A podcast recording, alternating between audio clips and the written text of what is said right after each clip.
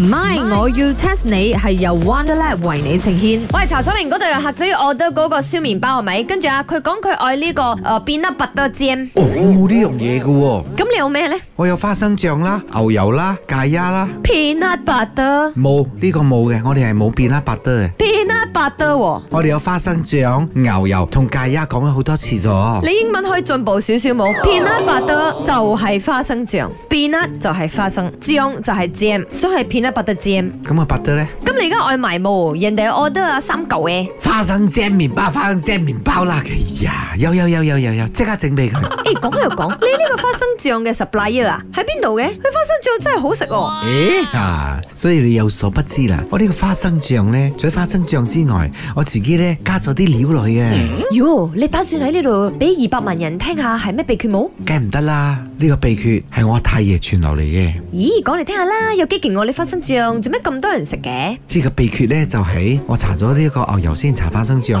啦，誒、h e l l o 我平時喺屋企係咪？我三歲開始啊就已經識咁樣做，你知冇？因為你搽咗花生醬先搽牛油呢，咁樣係唔同啲嘅。冇人咁傻，搽花生醬黐黐咁樣先搽牛油嘅，OK？呢啲叫秘訣啊，陰公咯，好心你啦，學人賣燒麵包或者花生醬啊，你可以了解多啲花生醬冇？唔係，我要 test 你。 test 下你，test 下你。 My，我要 test 下你。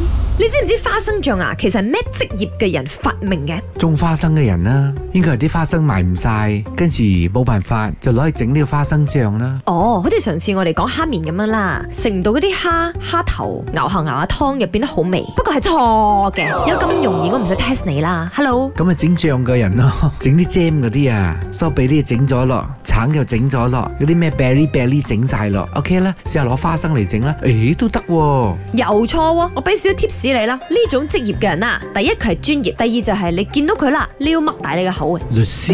點解見到律師要擘大口咧？哦，因為見到律師之後就要打官司，打官司就要使好多錢啦，所以就會擘大個口咯。哦，即係俾律師費，俾到驚，擘大個口咁樣啦。錯，唔係律師。哎呀，同你講答案啦，其實係牙醫。